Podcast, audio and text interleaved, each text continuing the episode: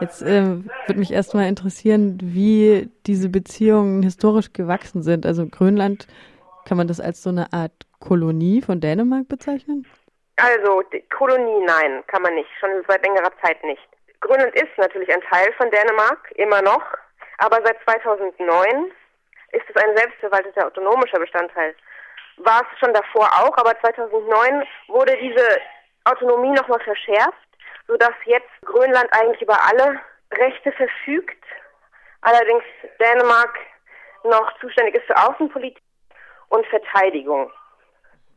Und die Sache ist, dass Finnland auch ähm, jetzt aufgrund der, der, der klimatischen Veränderungen bestrebt ist, die Erschließung von Rohstoffen mehr in die Hand zu nehmen und dann seine Wirtschaft derweitig auszubauen, dass es schließlich auf eigenen Beinen stehen kann und sich gänzlich von Dänemark trennen kann.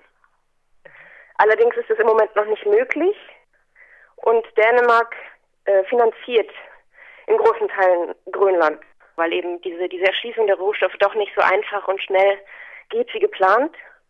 Und Dänemark unterstützt schon seit längerem eben Grönland mit Zahlungen von 430 Millionen Euro pro Jahr. Und das wird aber jetzt ab 2009, ab dieser neu eingeleiteten Erschließung der Rohstoffe, ähm, in dem Maße geringer werden, in dem die Rohstoffeinkommen zur Stärkung der, der grönländischen Wirtschaft beitragen können. Im Moment ist es so, dass seit also dieses Jahr eine neue Regierung gewählt wurde, die wieder relativ neutral sich verhält eigentlich zum, zur Beziehung Dänemark und auch zur Beziehung zur EU. Die vorige Regierung war eher bestrebt, die ähm, Erschließung der Rohstoffe dermaßen anzukurbeln, dass ein Ausstieg aus dem, dem, zusammen, dem Verband äh, mit Dänemark so schnell wie möglich vonstatten gehen kann und dann möglicherweise auch wieder ähm, ein Schritt auf die EU zugemacht werden kann. Aber die jetzige Regierung ist da, tritt da ein bisschen auf die Bremse. Und von daher wird auch das ähm, Verhältnis zu Dänemark wieder ein bisschen entspannter, weil Dänemark durch dieses Anziehen der Erschließungsbestrebungen Grönlands so ein bisschen die Angst hatte, die Kontrolle gänzlich zu verlieren über, über Grönland und die Einflussnahme. Und Dänemark hat natürlich auch Interessen an den Rohstoffvorkommen und ist jetzt wieder so ein bisschen ähm, positiver gestimmt, weil die die Eigenständigkeitsbestrebungen doch nicht mehr ganz so schnell laufen und so dass vielleicht sogar ein, ein Abkommen gestartet werden kann, was Dänemark noch an der Unterstützung und auch am Gewinn der Rohstofferschließung beteiligen kann in naher Zukunft. Und das wäre eigentlich auch die Chance für eine Veränderung der EU-Investitionspolitik in Rohstoffe, weil ja Dänemark sowohl die Interessen des EU-Landes, des äh, Investitions- und Rohstoffabbaulandes vertritt, als auch die Interessen des Ziellandes Grönland, aus dem dann die Rohstoffe abgebaut werden sollen, so dass also sowohl die ökonomischen als auch die umweltpolitischen und, und sozialen Hintergründe mehr berücksichtigt werden müssen.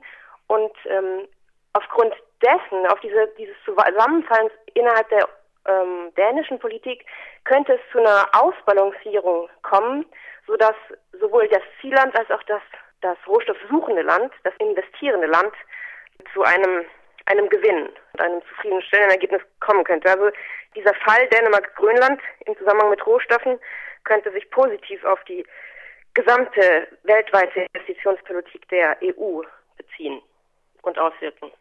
Dänemark ist eben ja ein EU-Land und ist 72 eingetreten in die EU. Grönland ist damals mit Dänemark in die EU eingetreten, ist dann aber 85, 1985 wieder ausgetreten.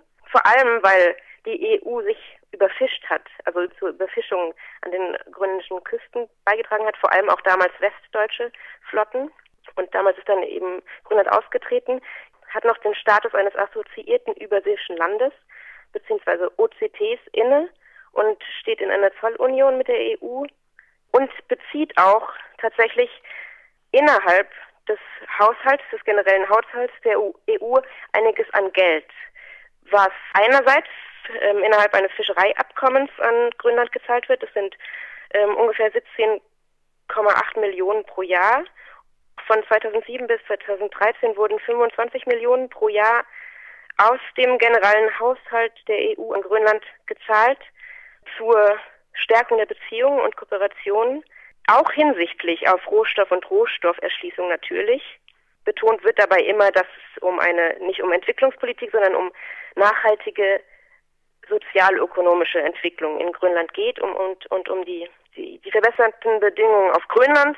Aber tatsächlich geht es der EU natürlich auch vor allem um die Erschließung der Rohstoffe und darum, auch im Wettbewerb in der neuen Erschließung der arktischen Region mitzuhalten im Welt, weltweiten Wettbewerb. Und genau darum ging es auch jetzt bei diesem Treffen, bei dieser Aussprache vor dem Europäischen Komitee für Entwicklung, in dem eben jetzt über den Vorschlag der Kommission gesprochen wurde, ein Programm zu erarbeiten, das dann die fortwährend, also die weiterlaufenden Beziehungen zu Grönland stärken soll. Also ab 2014 immer innerhalb des Haushaltsplans 2014 bis 2020, der jetzt demnächst auch beschlossen werden soll es ging eigentlich dem, dem Berichterstatter darum, zu betonen, dass auf, vor allem auf Bildungsaspekte Rücksicht gelegt werden, äh, genommen werden soll und auf klimatische und umwelttechnische Besonderheiten und weniger auf Rohstoffabbau. Also der Vertreter der Kommission hat auch betont, dass natürlich bildungspolitische Aspekte auch aufgenommen werden sollen und betont werden sollen und ähm, auch die Offenheit und die Integration der Grönländer, was von dem ähm, Berichterstatter auch gefordert wurde, äh, gewährleistet werden soll, dass er aber für die Schlüssel, die Schlüsselrolle eigentlich oder den Schlüssel, den Knackpunkt in der Beziehung trotzdem die Rohstoffe hält. Und dass genau eigentlich das das Wesentliche ist. Das hat er auch am Schluss nochmal betont, dass äh, die Ressourcenschonung auch irgendwie eine Rolle spielen sollte und die Integration der, der Zivilbevölkerung auch unter grönländischen Autoritäten. Er meinte auch, dass, dass man könnte da auch ansetzen mit der weiteren Finanzierung, die übrigens ungefähr 200 Millionen auch betragen soll innerhalb dieses Haushaltszeitraums von 2014 bis 2020, dass die Investitionen vor allem in Richtung Bildung gehen können, wo, wofür es auch schon ein Programm gibt. Es gibt schon ein grönländisches ähm, Bildungsprogramm, was auch mit der EU ausgearbeitet wurde oder im, im, im Rahmen eines äh, EU-Finanzierungs- und Unterstützungsprogramms ausgearbeitet wurde. Dieses Programm läuft auch schon bis 2000, noch bis 2020, so dass man vielleicht auch da einen Ausbau irgendwie starten könnte. Also weil diese Dinge haben schon Früchte getragen, also die Entwicklungs-, die ähm, Bildungspolitik geht schon in die richtige Richtung. Und da sieht der, der Berichterstatter eben eine Chance auch anzusetzen. Ich habe jetzt gerade hier mal Wikipedia geöffnet und ähm, ja. guck mir diesen, dieses Stück Land an. Das ist ja viel ewiges Eis, so sieht es ja auch zumindest aus. Ich frage mich halt, wenn du sagst, dass Grönland seine Wirtschaft ankurbeln will, inwieweit ja. es da überhaupt Möglichkeiten gibt, außer Rohstoffen, die jetzt wahrscheinlich nicht besonders äh, nachhaltig sein werden. Ne? Also es gibt ähm, den Bereich des Tourismus, der ist in letzter Zeit auch am Aufkeimen. Also weil ja Grönland wegen des wärmer werdenden Klimas attraktiv für Touristen, die unter Umständen auch kältere Regionen, härtere Regionen erkunden wollen und es dann eben auch können, weil es jetzt halt möglich gemacht wird, weil die Winter eben doch auch nicht mehr so hart sind, weil die Sommer auch doch verträglich werden und weil man immer weiter auch vorstoßen kann, weil man immer weiter auch das Land erkunden kann. Also Tourismus ist tatsächlich in, im Kommen auch. Landwirtschaft kann man nicht unbedingt betreiben, wird, wird auch gemacht, wird auch versucht, ist aber eher teuer. Was sonst noch da gemacht wird, ist ähm, Schafzucht. Also es ist nicht so, dass Grönland nur ein Eisland ist. Also im Sommer ist es da auch grün teilweise. Und es gibt da auch Pflanzen und Tiere und so weiter. Es ist jetzt nicht total kalt. Daher der Name, oder?